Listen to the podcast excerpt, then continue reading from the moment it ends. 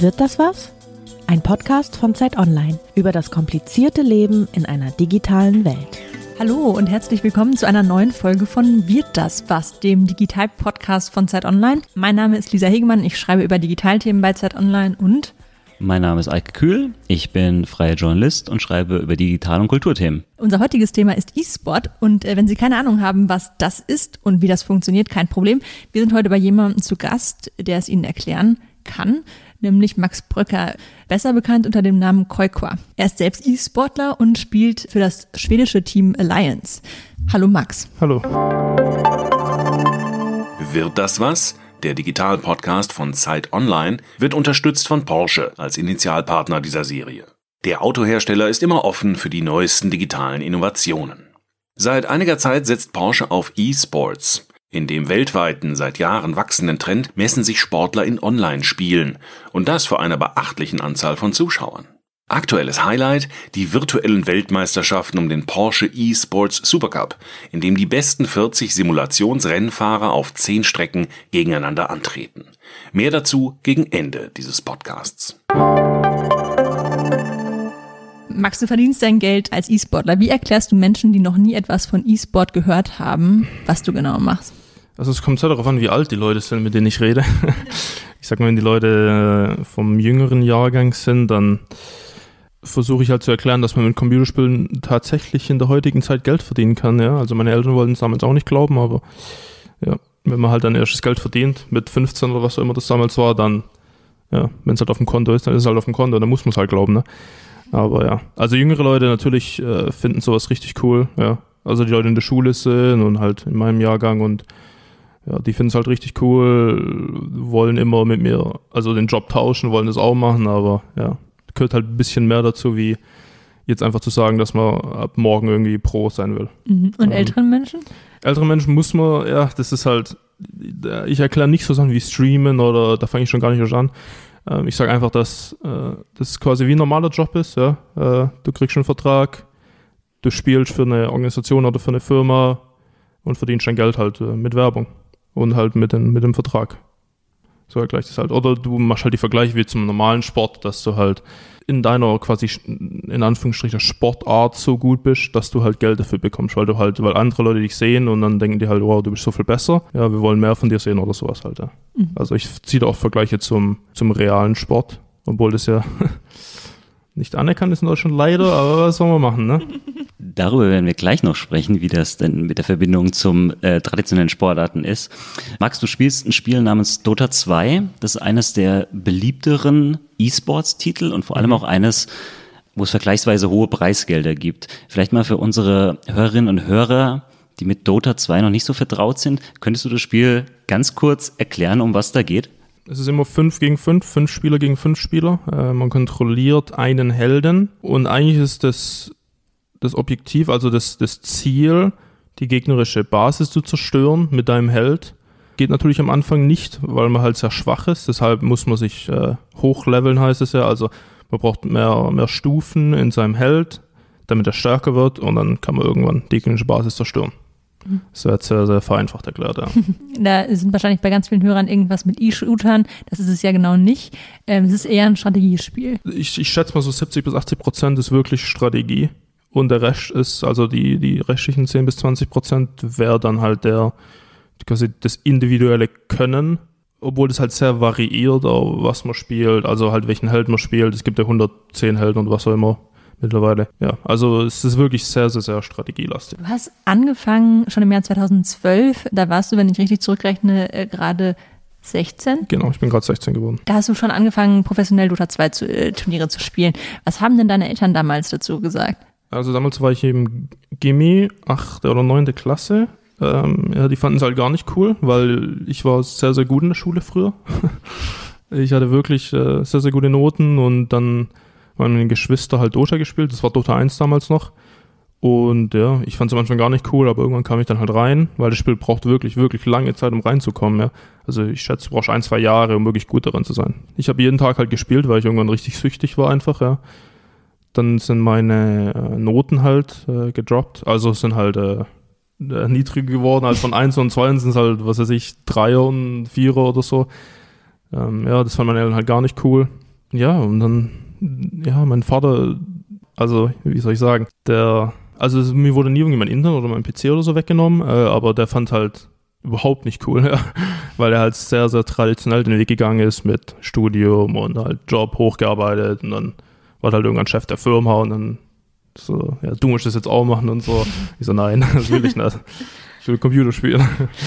Und ja. Also wie habt ihr das dann gelöst? Hast du dann irgendwie bestimmte Zeiten gehabt, in denen du es gespielt hast? Oder hast nee, du tatsächlich damals war meine Beziehung mit meinen Eltern nicht wirklich gut. Also meine Mutter schon, weil die fand es von Anfang an so, weiß nicht, die hat halt gemeint, wenn du das wirklich machen willst, dann mach's halt. Die hat halt immer an mich geglaubt sozusagen. Ja, mein Vater war ja halt ja, so wie, ich sag mal, fährt halt öfter mal Sinn. sagt halt, ja, du verschwendest deine Zeit und so, das wird nie was. Und dann wenn du halt mit 16 dein, ersten, dein erstes Geld verdienst, dann ist es halt schon ein Wort, weil meine Geschwister haben im Studium mit 23 noch kein Geld verdient, der auch nicht mit 16. Man kann halt nichts, nichts sagen, wenn man dann halt Geld verdient damit schon mit 16. Ne? Also das wurde dann immer so langsam besser. Ja. Wie ist es dann dazu gekommen, dass du tatsächlich professionell gespielt hast? Also auch so, dass du damit Geld verdienen konntest mit 16 schon?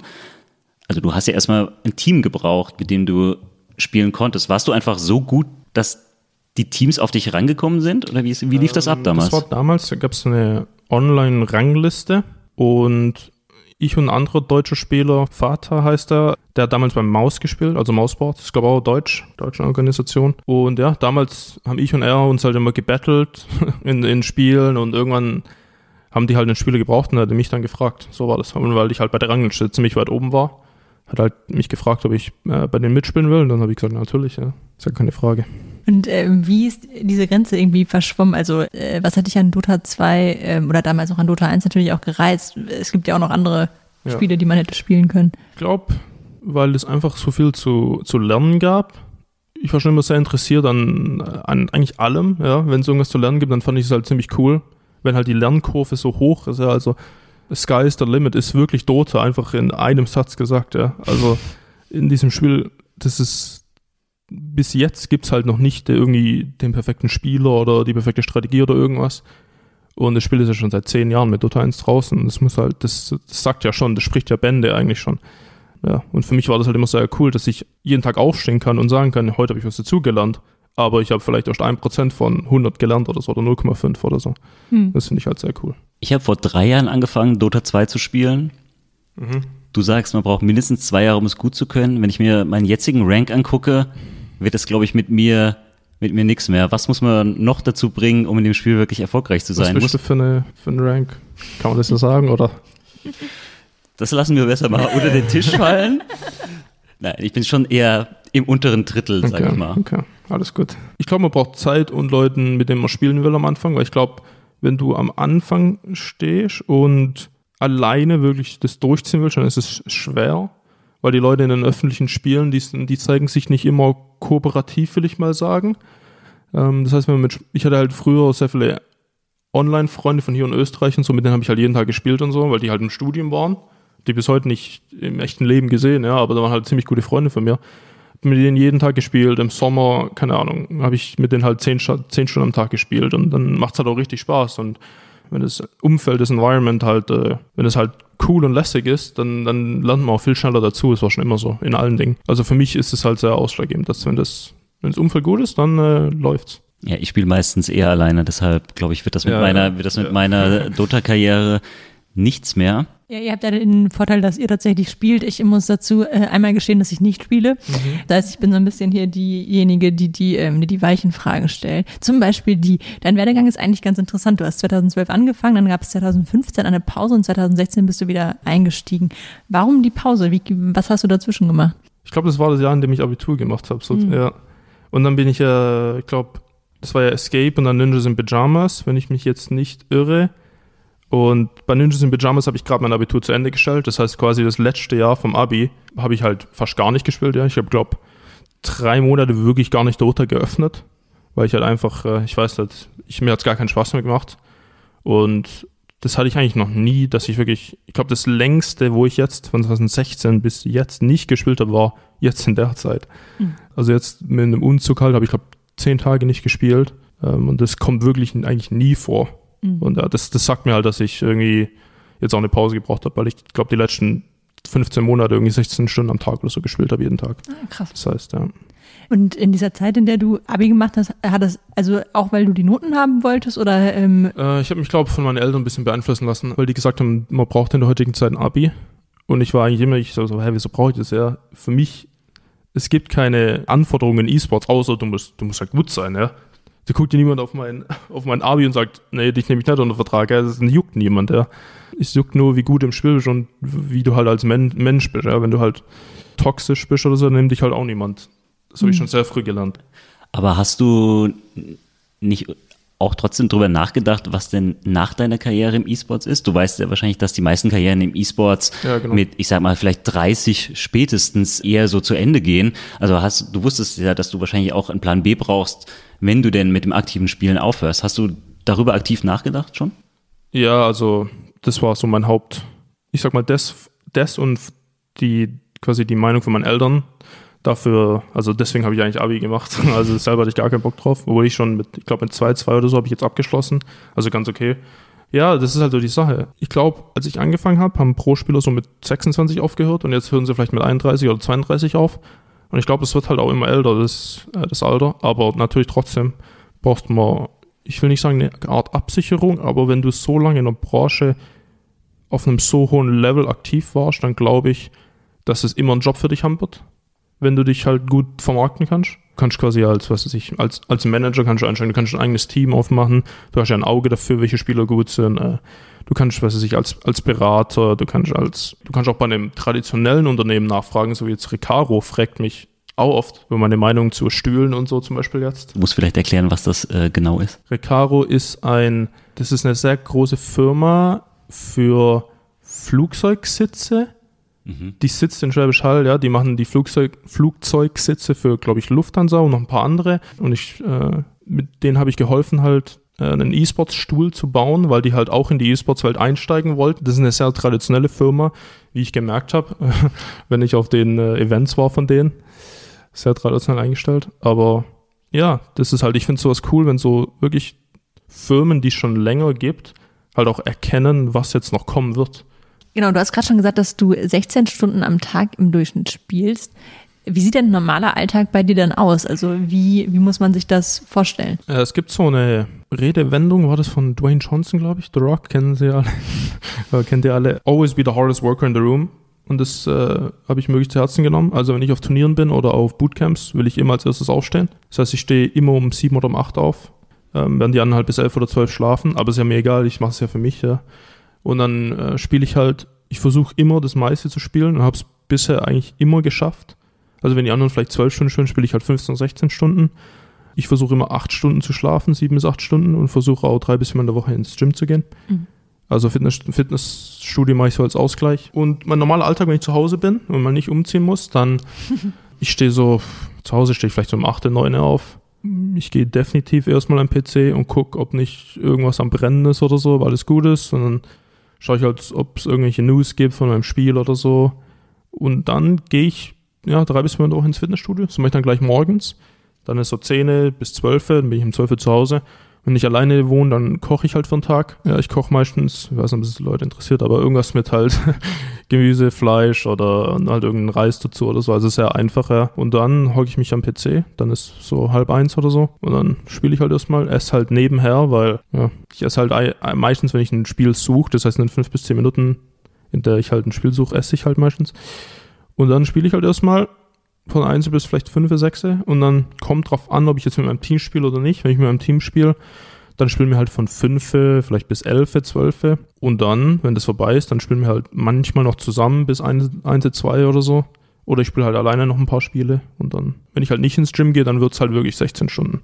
Wenn ich ins Gym gehe, dann halt vielleicht 13 oder 14. Das klingt auf jeden Fall nach einer ganz schönen Routine. Ich mag halt eine Routine zu haben. Ich mag nicht irgendwie um, manchmal um 1 aufzustehen, manchmal um 7. Ich hasse das. Du hast eben schon angesprochen. Dein Team ist Alliance, das ist eine schwedische Organisation. Ein Dota-Team besteht aus fünf Spielern. Deine vier Mitspieler kommen aus Schweden bzw. aus Norwegen. Wie oft seht ihr euch? Das heißt, du spielst dann häufig wahrscheinlich auch online mit, Ja. ihnen, mit ihnen zusammen, aber ihr trefft euch auch. weniger häufig online, muss ich sagen. Äh, ich war jetzt, glaube in den letzten zwölf Monaten war ich wahrscheinlich zehn Monate im Ausland, schätze ich.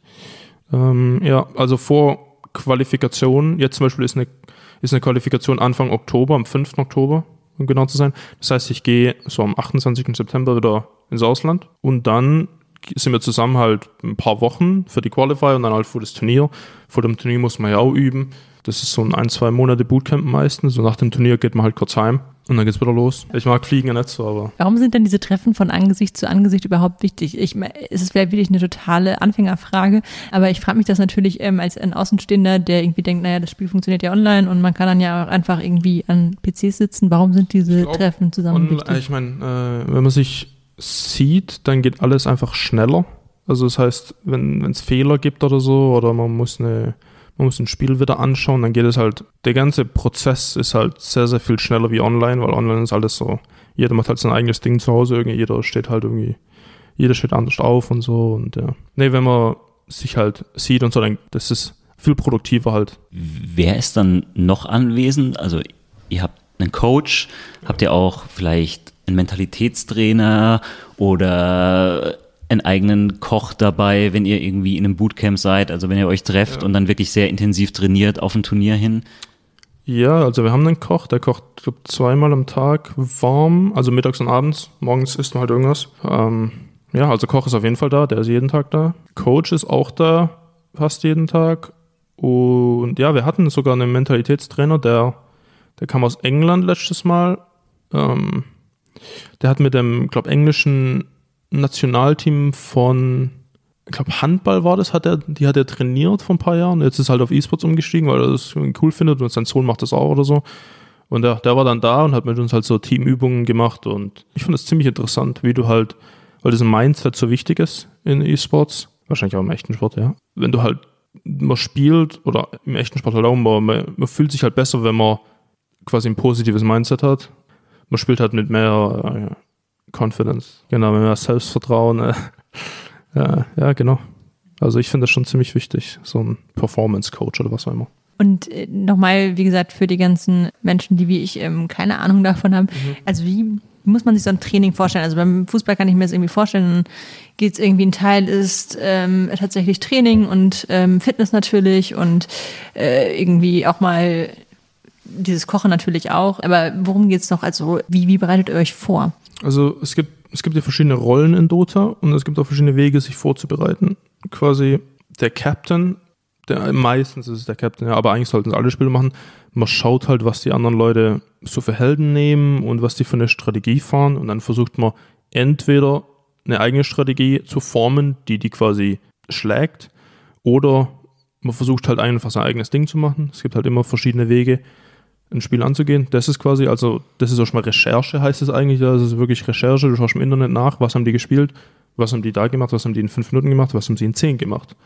Und das ist halt, das ist auch schon mal so die ersten paar Stunden des Recherche und danach, ich meine, du trainierst halt Strategien auf jeden Fall gegen andere Teams. Ja. Du weißt halt nicht vor dem Turnier, gegen wen du spielen wirst. Das heißt, du spielst halt einfach gegen die besten Teams, die du kriegen kannst. Das ist so das Hauptding eigentlich. Du trainierst deine Strategien so gut du kannst so dass sie ready sind fürs, äh, fürs Turnier.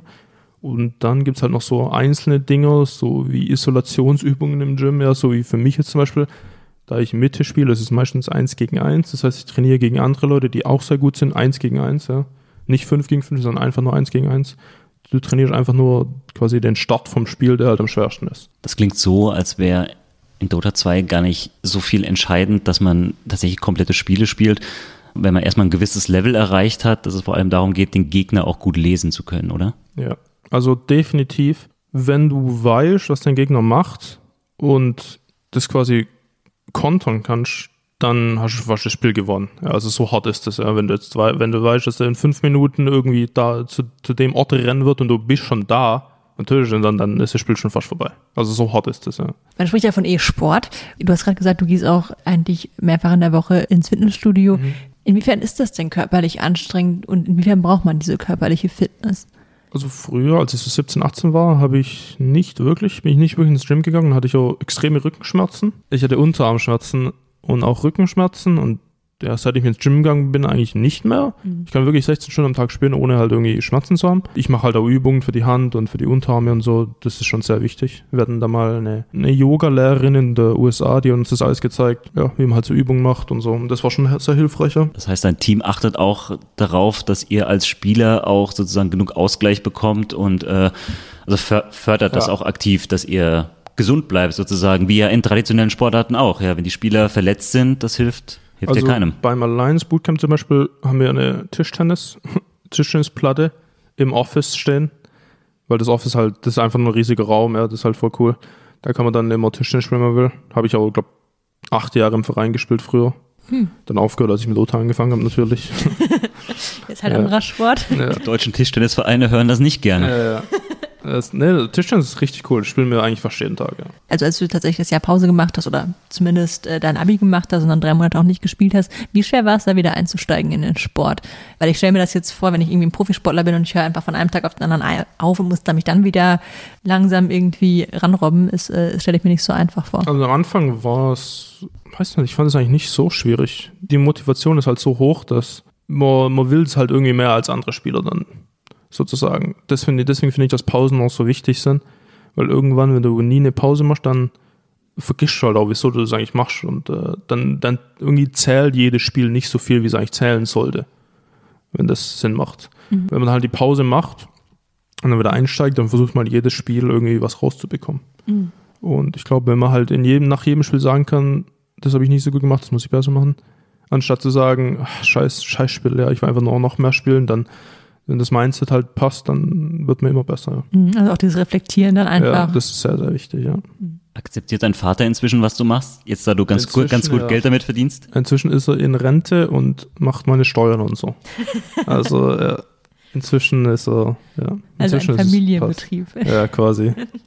Genau, die ganze Saison in Dota 2 ist eigentlich auf ein Turnier zugeschnitten. Das heißt, die International ist jetzt grob gesagt vergleichbar mit wie eine Weltmeisterschaft. Da sind die genau. größten bzw. die besten Teams einfach zugegen. Man qualifiziert sich über das ganze Jahr hinweg, indem man auf Turnieren im Idealfall Punkte sammelt. Ihr habt euch als eines der letzten Teams dieses Jahr qualifiziert, um an die International teilzunehmen.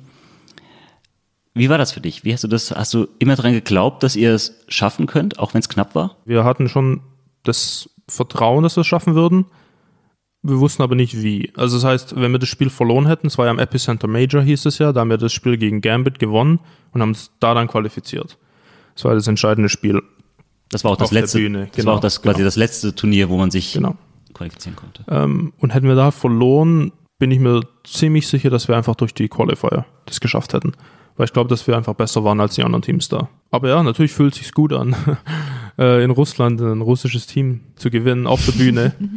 ähm, ja, das Wie- war Wie sind so die Rivalitäten zwischen den Teams aus verschiedenen Kontinenten? Also Europa und Russland nicht wirklich. Es ist eher so Westen gegen Osten eigentlich so. Äh, ich glaube, die Teams aus, aus China und die Fans aus China, das ist immer so eine Sache, ja. Also es gibt halt so Fan-Favorites natürlich und es gibt halt ein paar Teams, die die Leute in China halt wirklich hassen. Ich bin mir nicht sicher. Äh, also Teams, die immer chinesische Teams ähm, schlagen, sind glaube ich nicht so. zum Beispiel OG oder so. Zum Beispiel OG hat ja jetzt zweimal ein chinesisches Team ja, im Finale. Oder nicht ein- einmal im Finale, ja, wirklich zerstört. Ja. Und ja, dann ist es, kommt es natürlich nicht so gut an, wenn es in China ist, natürlich.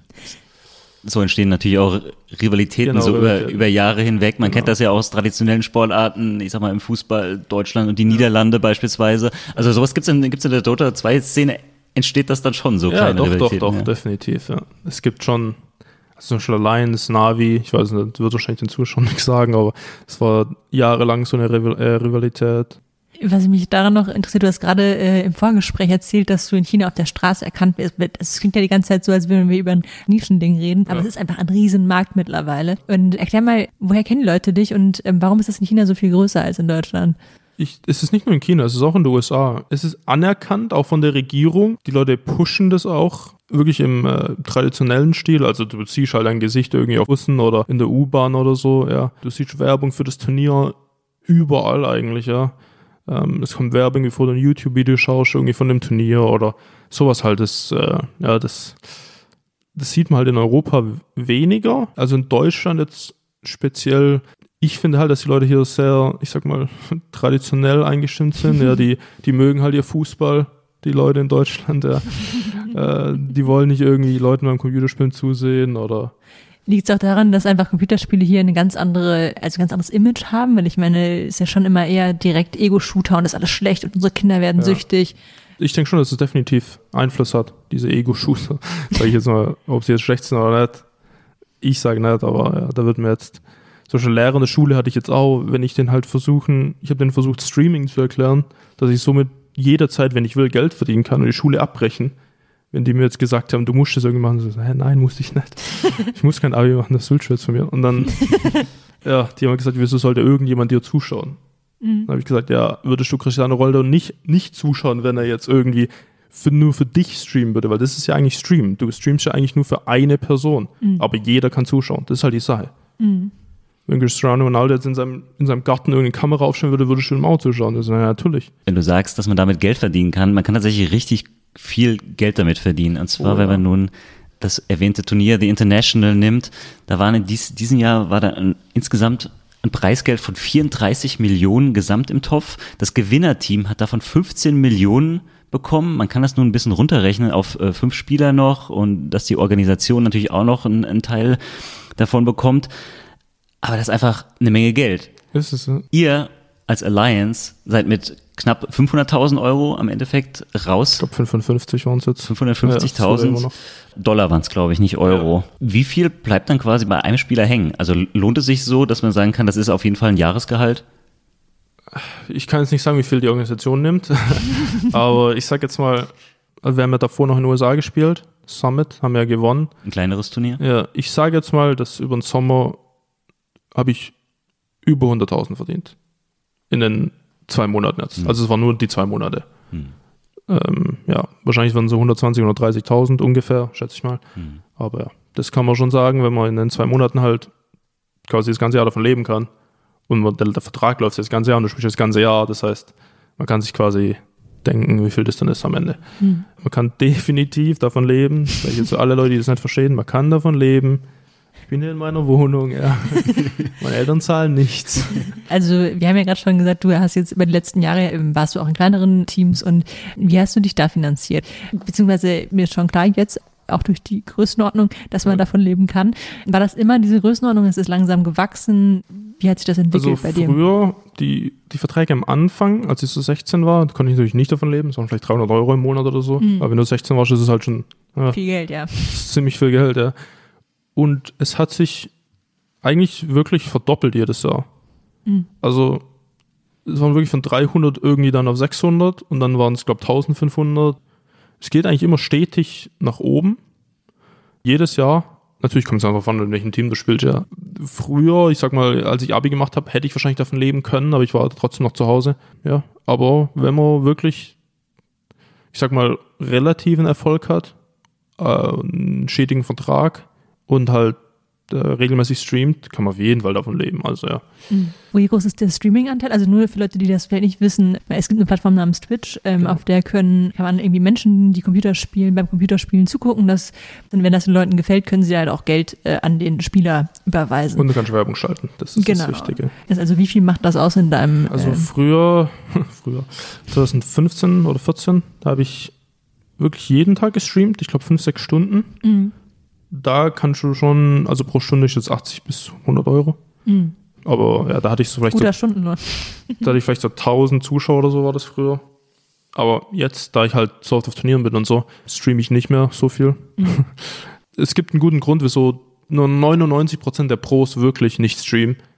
Es streamen vielleicht ich glaub, drei Leute von 100 oder so. Man muss sich halt, also man sagt das mal im Stream, weil man halt auf so viele andere Dinge achtet, so wie, keine Ahnung, wie viel Zuschauer man hat, ob die Connection gerade gut ist, keine Ahnung, was man für ein Lieder spielt oder so, ob die, ob die Leute das wirklich äh, enjoyen, also ob die das, ob denen das wirklich gefällt, was du machst. Und halt Chat lesen, ja, was die Leute schreiben und so. Man sagt halt, dass man nicht wirklich so schnell besser wird, wenn man nicht streamt. Das heißt, die Leute, die streamen, sind oft, man sagt ja Content Creator. ja, also, dass die halt äh, für YouTube und so einfach äh, Content machen und halt nicht wirklich das Ziel ist nicht wirklich besser zu werden, sondern das Ziel ist Geld zu machen. Bekommst du zusätzlich auch noch von deiner Organisation auch noch ein monatliches Gehalt oder wird das quasi alles nur durch Preisgelder ja, ausgeschüttet? Das heißt, wenn ihr euch nicht für Turniere qualifiziert, wird's dann ja. düster so gesagt oder habt ihr sowieso ein Grund, eine Grundausstattung? Nee, nee, also Grundgehalt hat man immer. Hm. Und ja, das ist schon, ich sag mal, ordentlich, würde ich sagen. Ja, das heißt, es ist halt so eine Absicherung, wenn man jetzt irgendwie gar nicht auf Turnieren ist oder so. Genau, es ist ja in der E-Sport-Szene und gerade auch in der Dota-Szene so, dass jetzt nicht jedes Turnier ein Preisgeldpool von 34 Millionen Dollar hat. Es gibt ganz im Gegenteil, viele Turniere liegen deutlich, deutlich drunter. Da hat man auch mal nur insgesamt nur 500.000 Dollar Preisgeld, das sich dann auf alle Teams verteilt. Und es gibt jetzt ja ein bisschen Kritik, schon ein bisschen länger, aber gerade jetzt auch in der letzten Saison, dass die Preisgeldausschüttung vielleicht ein bisschen nur ja, die Top-Teams ja. begünstigt sozusagen. Du hast auch längere Zeit in eher kleineren Teams gespielt, die auch teilweise nur vielleicht mal ein halbes Jahr mhm. Bestand hatten. Wie schätzt du das ein? Findest du das ein Problem? Das ist ja wie im Fußball die Champions League, dass die Reichen quasi immer reicher werden äh, und die Kleinen es Probleme haben, überhaupt noch mitmachen zu können. Das ist ja immer so in, ich weiß nicht, wie ich das auf Englisch sagen soll, ja in so Tier-Systemen aufgeteilt. Tier 1 sind quasi die ganzen ich sag mal, äh, Teams, die immer zusammenbleiben und halt auch immer gut sind auf Turnieren. Dann gibt es halt die Tier 2 und die Tier 3 Szene, sagt man dazu, mhm. die nicht so stabil sind, die halt wahrscheinlich gerade davon leben können. Mhm. Ich denke schon, dass man zum Beispiel von International einfach mal, keine Ahnung, 5 Millionen oder so quasi in die Tier 2 und die Tier 3 Szene stecken könnte und da halt mehr Turniere haben könnte. Ich glaube nicht, dass es irgendjemand wehtun würde, wenn man jetzt gewinnt, ob man da jetzt pro Kopf 3 Millionen gewinnt oder 280.000, also 2 Millionen 800.000. Ich mhm. glaube jetzt nicht, dass es einen wirklich juckt. Ja. Äh, ich meine, du hast ja immer noch gewonnen und das Prestige kommt ja damit. Da stimme ich dir definitiv zu, dass man da mehr Arbeit stecken sollte, also mehr Arbeit reinstecken sollte. Gerade wenn die Szene ja auch wachsen soll, was ja, ja auch gerade für einen E-Sports-Titel wie Dota unglaublich wichtig ist, dass man ja. eben nicht nur immer die gleichen, lass es vielleicht 12, 16 Teams sein, sondern dass da auch neue Teams nachkommen, dass auch jüngere Spieler nachkommen. Du hast gesagt, das Durchschnittsalter wird auch im E-Sports immer, immer höher. Mhm. Und dann natürlich muss ja auch irgendwie ein bisschen Nachwuchs nachkommen. Ich sehe das auch in Deutschland, dass ich kenne jetzt vielleicht vier oder fünf neue Spieler, von denen ich sagen würde, dass die das Potenzial haben, Pro zu gehen. Auch viele Leute studieren halt nebenher, weil die, das ist halt so, das ist so unsicher, wenn man halt so Teams hat, die nicht wirklich, ja, man, man ist halt nur zusammen, weil man zusammen spielen will und nicht, weil man irgendwie vertraglich gebunden ist oder so. Die Leute gehen halt eher dann den traditionellen Weg. Mhm. Hast du selbst jemals Zweifel gehabt an deinem Weg? Das war, also ich war mir ziemlich unsicher, als ich wieder angefangen habe mit Dota, ob es noch was wird. Aber ob ich halt wieder so gut werden kann, wie ich mhm. schon mal war, ich weiß nicht. Ich habe dann die anderen Leute gesehen und habe wirklich gesehen, dass die eigentlich nicht wirklich besser wurden, während ich weg war. Mhm. Ja, okay, das wird schon. Das war auch immer das, was du machen wolltest. Ja, also Dota war, ich spiele auch noch andere Spiele. Ich habe ein bisschen äh, Fortnite jetzt gespielt, während mhm. ich äh, meine Pause hatte zum Beispiel. Wie soll ich sagen, ich werde halt ziemlich schnell müde von anderen Spielen und von Dota gar nicht. Und das, deswegen, da erkenne ich das halt, dass ich ja, das total das Spiel für mich ist. Ja. Mhm. Das klingt auch so, als hättest du dein ganzes Leben jetzt quasi diesem Spiel gewidmet. Wie viel deiner vielleicht Schulfreunde, mit wie vielen bist du überhaupt noch in Kontakt oder sind deine meisten Freunde und privaten Kontakte jetzt auch ja durch die Dota-Szene bedingt? Also es stimmt schon, das ist so eine, ich sag mal, das ist so eine Spirale am Anfang. Du spielst, weil es Spaß macht und dadurch hast du weniger Zeit für deine Freunde. Und dann spielst du ja noch mehr, weil du ja anscheinend noch mehr Zeit hast, weil du ja nicht mehr so viele Freunde hast, ja. Und dann siehst du, das ist halt irgendwann so ein, äh, so ein, so ein Ausgang von der Realität. Du wirst halt wirklich süchtig nach dem Spiel irgendwann. Das ist wirklich wie so eine Droge. Also sowas jetzt für mich, ich habe keine Ahnung, für andere Leute war es schon, ja, die sind bestimmt immer noch irgendwie in der Woche weggegangen, halt am Wochenende und so. Aber für mich gar nicht. Ja. Als ich 16, 17 war und so, sind meine Freunde halt saufen gegangen und, und ich war halt am PC spielen, weil das war halt, was ich machen wollte, ja ich wollte halt der Beste sein in dem Spiel und nicht. Und ja, so war das halt. Da, da damals war es schon so, ich will es nicht sagen milde Depression, aber also mir hatten wirklich nur noch die Spiele eigentlich Spaß gemacht. Da ging ich auch nicht ins Fitnessstudio so, da war ich ja wirklich zu Hause. Aber ja, das war halt, ich glaube, das war eher so für mich individuell. Einfach weil ich, ja, ich war wirklich völlig gefangen von dem Spiel.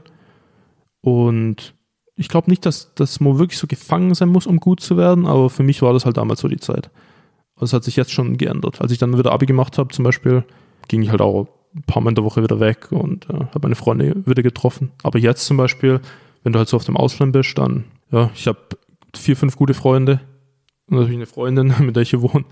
Ja, aber also so, wenn man jetzt einen normalen Job hat, definitiv weniger Freunde. Ja, definitiv.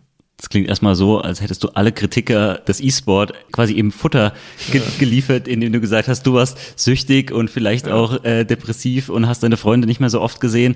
Für dich war es jetzt natürlich nur eine Phase, kann man ja so sagen. Ja, du bist quasi, wirklich. jetzt hast du es zu deinem Job gemacht, jetzt bist du einfach beruflich bedingt so viel unterwegs und, und spielst halt einfach so viel.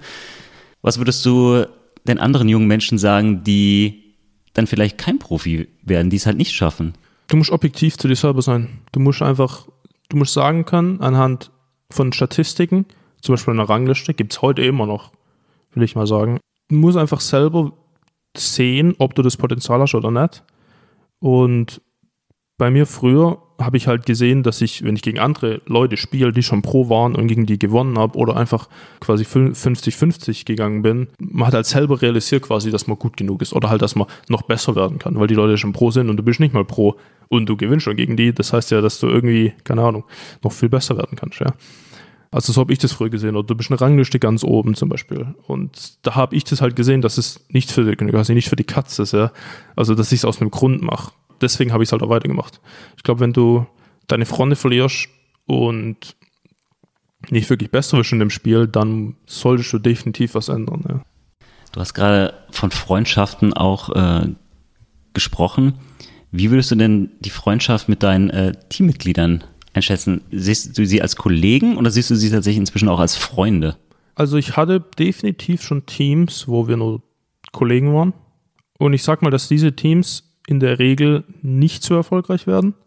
In dem jetzigen Team sind wir alle, finde ich, sehr gut befreundet. Also wahrscheinlich die besten Freunde in dem Team, die ich hier hatte. Es ist halt immer schwer zu vergleichen mit, ich sag mal, realen oder halt Freunde, die ich hier habe. Und die Freunde, die ich hier habe, kenne ich halt seitdem ich jünger war. Aber das Arbeiten verbindet halt natürlich, wenn man zusammen gewinnt ja, und zusammen halt, keine Ahnung, äh, irgendwelche Teamaktivitäten macht, dann ähm, natürlich ist man da am Ende quasi äh, closer. Ja. Also wir haben hier so lange über das Spiel geredet. Hören wir doch mal rein, wie sich das anhört. Flyby shows up and now Mickey is BKB wearing off. He's in a little bit of trouble. He's rooted. He's caught. But Quakema shows up. The splitter lands as soon as they come in. Random with the double kill. Oh, had some vision of him coming too. Maybe maybe helping a little bit there, but a lot of big necessary turnaround after leaving or losing your anti mage. Yeah, and on the Ooh, smoked up down bottom. They want Setsu. Vielleicht sieht man das auch in einer Szene, die dieses Jahr bei The International passiert ist. Vielleicht für unsere Hörerin kurz erklärt, man wählt vor jeder Partie, wählt jedes Team seine Helden aus, jeweils fünf Stück. Und da ist in deinem Team ein kleiner Fauxpas passiert und zwar in einem entscheidenden Spiel. Und zwar hat dein Kapitän, hat, ja, man sagt mal, einen falschen Helden ausgewählt. Das ist, wenn man das irgendwie eine Analogie zum Fußball führen würde, der Trainer hat sozusagen einen falschen Spieler eingewechselt. Was ging dir in dem Moment durch den Kopf, als das passiert ist? Also ich, ich meine, ich wollte einfach nur gewinnen. Deswegen habe ich gesagt, ja, einfach niemand soll seinen Helden picken. Ja. Also niemand soll seinen Helden auswählen, weil man hat am Ende immer noch quasi Zeit, den Helden zu nehmen. Und ich wusste, dass ich den Held spielen kann und noch ein anderer von uns. Das heißt, ich habe einfach gesagt, niemand, das kann man glaube ich auch hören, im Internet ist der Clip überall. Ich sage, niemand soll seinen Helden nehmen, ja das, äh, ich meine, wir werden die, werden trotzdem gewinnen, ja. Aber innerlich denkt man sich natürlich, oh mein Gott, wie kann sowas überhaupt passieren, ja. Aber natürlich, ich meine, Mindset und Umgebung ist halt alles, ja. Also das heißt, mhm. man muss halt, man sollte quasi immer eine positive Atmosphäre haben. Und ja, das war, das war schon ziemlicher, ich fand es irgendwie einfach nur nicht witzig, aber halt ich habe mich echt gefragt, wie zur Hölle. Das ist einfach noch nie passiert. Ja. Wie kann das jetzt passieren? Wie seid Aber ihr denn damals, wie seid ihr denn dann damit umgegangen im Nachhinein? Habt ihr darüber nochmal geredet oder äh, Aussprache gehabt? Äh, also kurz danach war es halt eher so, der Captain meinte, er hat uns das Spiel verloren. Aber wir haben halt wirklich das Spiel eigentlich weggeworfen. Ja. Das Spiel, wir haben ja wirklich in dem Spiel eigentlich dominiert. Und dann haben wir noch verloren. Ja, also, also ihr hättet es trotz, trotz des trotz, falschen Helden genau, gewinnen können. Genau. Ja. Oder ja. müssen sogar vielleicht. Ja. Das heißt, ich, ich habe ihm einfach gesagt, dass es nicht seine Schuld ist. Ähm, natürlich hätten wir wahrscheinlich ziemlich, ich sag mal, ziemlich leicht gewonnen, hätten wir den Helden gepickt oder den Helden genommen, den wir äh, im Sinne hatten, aber natürlich äh, ist jetzt auch, jetzt ist schon vorbei, das kann man die Vergangenheit nicht mehr ändern. Ne? Und vor allem seid ihr auch weiterhin jetzt ein Team, was in der Szene jetzt gar nicht so normal ist, gerade wenn die Saison vorbei ist, dann wird häufig Ja. Spieler hin und her geschoben, es entstehen neue Teams, andere äh, lösen sich auf. Ihr bleibt jetzt trotzdem zusammen. Das zeigt ja auch, dass da durchaus auch eine eine Freundschaft ist, trotz so eines Fehlers in vielleicht dem wichtigsten Spiel eurer Karriere, oder? Ja, also wir hatten, bevor das Event zu Ende war, hatten wir, wir haben uns halt zu fünf zusammengesetzt und haben halt gesagt, dass wir definitiv noch eine, noch eine Saison zusammenspielen wollen und danach kann man ja wieder reden, ne? Man weiß ja nie vorher. Und ja, das ist natürlich, wenn man so offen miteinander umgehen kann, ist es immer besser, wie wenn ein paar Leute sagen, ja, keine Ahnung, wenn was kommt, dann bin ich halt raus oder so. Wenn man halt die Absicherung vorher hat, dann ist halt immer sehr gut. Aber das spricht einen guten Punkt an. Also auch im Profisport hat man ja immer wieder diese Frage, kann es so etwas wie Freundschaft unter Spielern eigentlich geben, wenn dann das gute Angebot kommt oder äh, vielleicht auch, wenn man so ein bisschen konkurriert mit, äh, mit irgendwem, dann geht es ja am Ende doch auch ums Geschäft, beziehungsweise wenn ich besser bin, dann möchte ich ja vielleicht auch einfach die bessere Chance nehmen. Wie siehst du das? Geht das? Also während der Transferphase habe ich auch Angebote von Teams bekommen, wo ich sagen würde, dass die schon ziemlich gut sind. Man muss aber immer abschätzen, wie quasi wie sich das Team zusammenstellt und ob du wirklich, ich sag mal, eine Freundschaft auch mit den neuen Spielern quasi aufbauen kannst in der Zeit, ja. Weil immer Teams, die zusammenbleiben, sind am Ende, ich sag mal, oft besser als nicht. Ja. Das heißt, wenn du zwei Jahre zusammen bist mit den gleichen fünf Spielern, bist du in der Regel, sage ich jetzt mal, besser, wie wenn du jedes Jahr deine Spieler änderst. Das heißt, es war für mich halt nicht wirklich ein Gedanke wert, darüber jetzt nachzudenken, ob ich weggehe von dem Team. Einfach weil wir jetzt schon ein Jahr zusammen waren und ich, ja, die, wir haben ungefähr 10 bis 15 Pro-Spieler gesagt, dass wenn wir zusammenbleiben, ähm, dass wir nächstes Jahr TI gewinnen können. Ja, weil die, weil die Leute haben halt wirklich gesehen, dass äh, das Team hat Potenzial und so Sachen halt, ja. Und es gibt einem halt auch noch so, sag mal, Unterstützung, ja. Es ist längst kein Nischenbereich mehr. E-Sport-Spiele gehören für immer mehr Menschen zur Freizeitgestaltung. Dabei beschränkt sich das Interesse nicht nur auf das aktive Spielen. E-Sports-Turniere fesseln ein immer größeres Publikum. Diesen Trend hat auch Porsche erkannt und hat gleich eine ganze Weltmeisterschaft um den Porsche E-Sports Supercup erschaffen. Angelehnt an den realen Porsche Supercup, der seit 25 Jahren ein Wettbewerb für die weltweit besten Piloten des Porsche 911 GT3 Cup ist. Für die zehn Rennen haben sich die 40 besten Simulationsrennfahrer qualifiziert, die am 28. September auf dem virtuellen Autodromo Nazionale di Monza zum Saisonfinale antreten. Am Ende werden auf einer Preisverleihung von Porsche erstmalig reale und virtuelle Sieger geehrt. Mehr dazu unter newsroom.porsche.de. Also Kontinuität innerhalb eines Teams scheint super wichtig zu sein. Wieso lösen sich trotzdem so viele Teams dann immer wieder auf? Sind das einfach nur, weil sie irgendwie si- sich wirklich nur für eine Qualifikationsrunde zusammenfinden und sagen, wir machen das jetzt und gucken, was kommt und wenn es halt nicht läuft, dann, jo, tschö, ich suche mir ein neues Team. Ich glaube, es gibt immer so Cores von dem Team, sage ich jetzt mal. Es ist quasi ein innerer, nicht ein innerer Zirkel, aber es gibt immer drei bis vier Spieler meistens in einem Team, die halt gut zusammenspielen, wo halt der, der, der Spielstil passt wirklich gut zusammen und deswegen haben sie Erfolg. Ähm, ich würde da jetzt mehr ins Detail gehen, aber ich glaube, das wird dann zu kompliziert. Bei Top-Teams ist es halt oft so, dass drei bis vier Spieler passen wirklich richtig gut zusammen und das letzte passende Teil, nach dem wird halt oft dann gesucht. Und es ist wirklich so, dass in Top-Teams wird oft nur ein bis zwei Spieler ausgetauscht. Das ist jetzt, es kommt eigentlich nie vor, dass jetzt fünf Spieler einfach unterschiedliche Wege gehen. Es ist oft so, dass zwei oder ein oder zwei jetzt so weggehen oder dazukommen. Und ja, ich glaube so, der wirklich die, die drei bis vier Spieler, die immer zusammenbleiben, das, also immer, sage ich mal, zwei bis drei Jahre, das ist dann, ja, würde ich schon sagen, dass das so stimmt. Mittlerweile ist ja E-Sport, wie, wie auch schon vorhin erwähnt, kein, gar kein Nischending mehr. Sogar Fußballvereine gehen da jetzt rein. Schalke ist schon seit längerem ähm, im E-Sport-Bereich. Äh, Bayern München hat jetzt angekündigt, dass sie da reingehen, nicht in den Dota 2-Bereich, aber zumindest wollen sie auch E-Sport. Die wollen, glaube ich, alle in äh, FIFA erstmal, die genau, erst, Fußballvereine. genau, ja, logischerweise. Das, trotzdem ist das ja immer eine Debatte, eine Kommerzialisierungsdebatte. Also die gibt's ja im Fußball zuhauf. Im E-Sport fängt das jetzt eben auch an, dass natürlich Menschen entdecken, oh, da kann man ja Geld verdienen, dann lass uns doch mal in den Markt gehen. Was hältst du davon?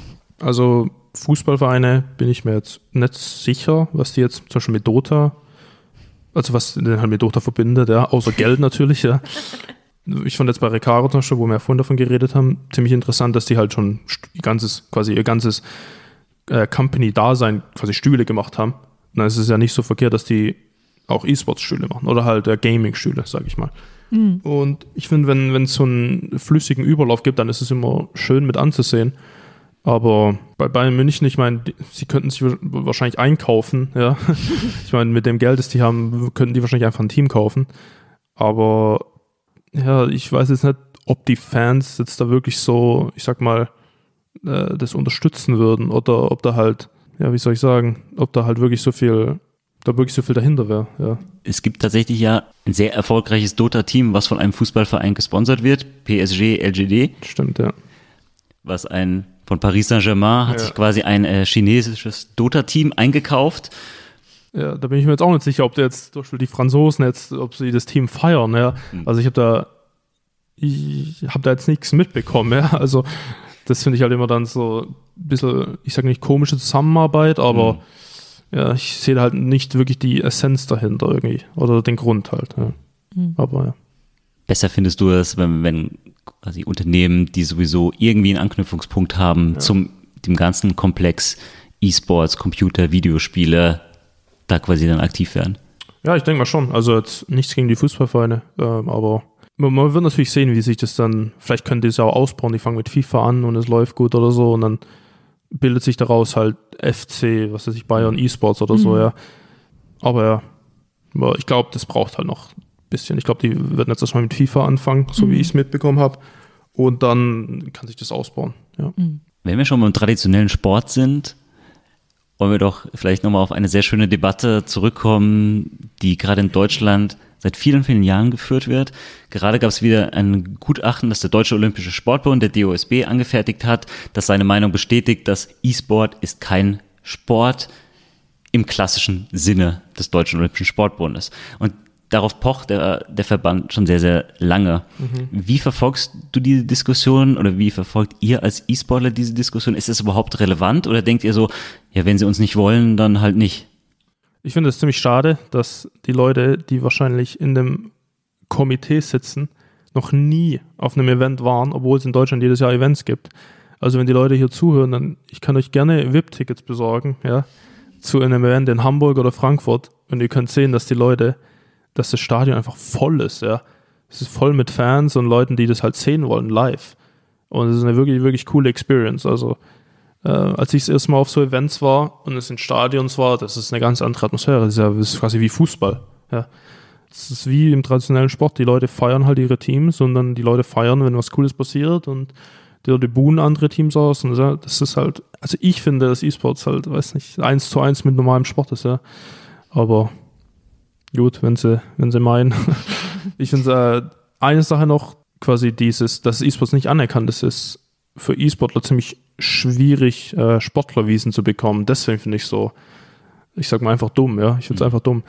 Weil ich, wenn ich jetzt längere Zeit irgendwo sein will, kriege ich ein Business-Visa, aber kein Sportler-Visa. Das heißt, ich kann wirklich nur quasi für Business halt irgendwo hinreisen. Ja. Wo ist da der Unterschied? Äh, Sportlervisen sind länger. Du kannst in einem Land, glaube ich, bleiben, solange du willst. Zum Beispiel in China ist es jetzt anerkannt als Sportart, natürlich, ja, in den USA auch. Das heißt, ich kann jetzt in China einfach äh, entweder Business- oder Sportlervisa, könnte ich Sportlervisa beantragen, kann ich jetzt nicht, muss ich halt ein Businessvisa beantragen. Das heißt, ich muss jetzt irgendwie zwei oder dreimal zum Konsulat halt in Frankfurt fahren und mich da anmelden. Anstatt wenn ich ein Sportlervisum hätte, könnte ich einfach, ich glaube drei oder vier Jahre lang, könnte ich einfach ein- und anreisen, wenn ich will. Und dann müsste ich nicht halt immer, ja, hundertmal hin und her fahren. Das ist halt ziemlich schade, aber was will schon. Wobei er nun auch argumentieren kann, gerade was so, du hast gerade gesagt, dass das Umfeld von E-Sport ist dem traditionellen Sport kein Unterschied mehr sozusagen, was Fankultur angeht, was Eventkultur angeht. Nun hört man natürlich häufig das Argument, ja, das sportliche Argument sozusagen. Da sitzen halt dann irgendwie junge Menschen, ja, vorm Computer so und bewegen sich nicht. Was, was sagst du den Kritikern? Also, Ich meine, äh, im Schach sitzen die Leute doch auch und Schach ist eine Sportart, oder? Schach, äh, ich, ich habe jetzt nie irgendwie Leute im Schach um das Spielfeld rennen sehen, ja. Also, keine Ahnung. Wenn ich mir Schach angucke, Schach ist eine Sportart seit wie viel hundert Jahren, ja. Ja, das ist mein einziges Argument, sage ich jetzt mal. Aber ein gutes. Ich habe noch tatsächlich eine Frage, die mich interessieren würde. Die hast du auch so ein bisschen implizit schon immer zwischendurch beantwortet, aber ich frage es trotzdem nochmal so direkt. Du hast ja mal aus Spaß angefangen, Dota 2 zu spielen und jetzt machst du es halt professionell. Wie viel Spaß ist da letztlich noch dabei? Das war wirklich ein Grund, wieso ich damals auch also Pause gemacht habe, weil das mir einfach keinen Spaß mehr gemacht hat, weil ich es einfach nur als Arbeit gesehen habe. Ja. Mhm. Aber jetzt, jetzt ist so, ich will nicht sagen 50-50, aber ich habe definitiv Spaß, wenn ich spiele. Aber es ist halt anders. Ja. Ich sehe es auch als Arbeit. Deswegen stehe ich halt früh auf. Das ist wahrscheinlich der Deutsche in mir. Ja, ich stehe halt früh auf, weil ich arbeiten will. Und andere Leute schlafen halt bis zwölf oder so. Aber ja, nee, ich sehe es definitiv halt so ein bisschen als Arbeit. Dein Vater wäre stolz auf dich. Ja, mein Vater steht um sechs Uhr auf, Jung. Gut machst du das. Nee, keine Ahnung, ja. Das macht definitiv. Also ich würde sagen, wenn ich so von anderen Leuten höre, also ein paar meiner Freunde, die jetzt halt irgendwie Ausbildung machen oder Studium, die halt jeden Tag über ihr Leben abkotzen, und die freuen sich aufs Wochenende. Ich so, hä, was Wochenende? Ich habe jeden Tag Wochenende. Das, das ist halt schon ziemlich cool, das sagen zu können. Ich stehe auf und ich mache eigentlich nichts, das ich nicht machen will. Sport ist vielleicht doch ein Sport und ja, äh, Arbeit kann auch Spaß machen.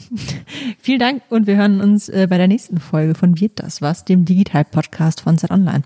Vielen Dank, Max. Ja, vielen Dank euch. Vielen Dank. Kann das weg? Wir reden ja am Ende jeder Folge ein bisschen Quatsch und ähm, dieses Mal reden wir über Kann das weg? Energy Drinks. Und Eike, das musst du erklären, weil du bist der Experte auf dem Gebiet. Ja, ich glaube, jeder, der schon mal ein E-Sports-Event besucht hat, wird überall die großen Plakate von Energy Drink Herstellern sehen. Also ich glaube, jedes Team wird gesponsert von äh, zwei, drei. Ja, meine Meinung ist ja, wenn irgendein Sponsor im E-Sports weg sollte, dann die Energy Drinks, weil das ist ja das größte Klischee überhaupt und schlecht für die Zähne und gesund ist es, glaube ich, auch nicht. Ja, überhaupt Energy Drinks. Wer braucht das? Außer natürlich die E-Sportler, die äh, fit bleiben müssen. Genau. Okay, also es kann weg. Definitiv.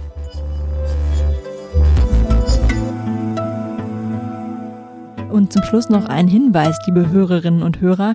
Wir machen eine kurze Pause mit dem Digital-Podcast und hören uns deshalb erst am 7. November wieder.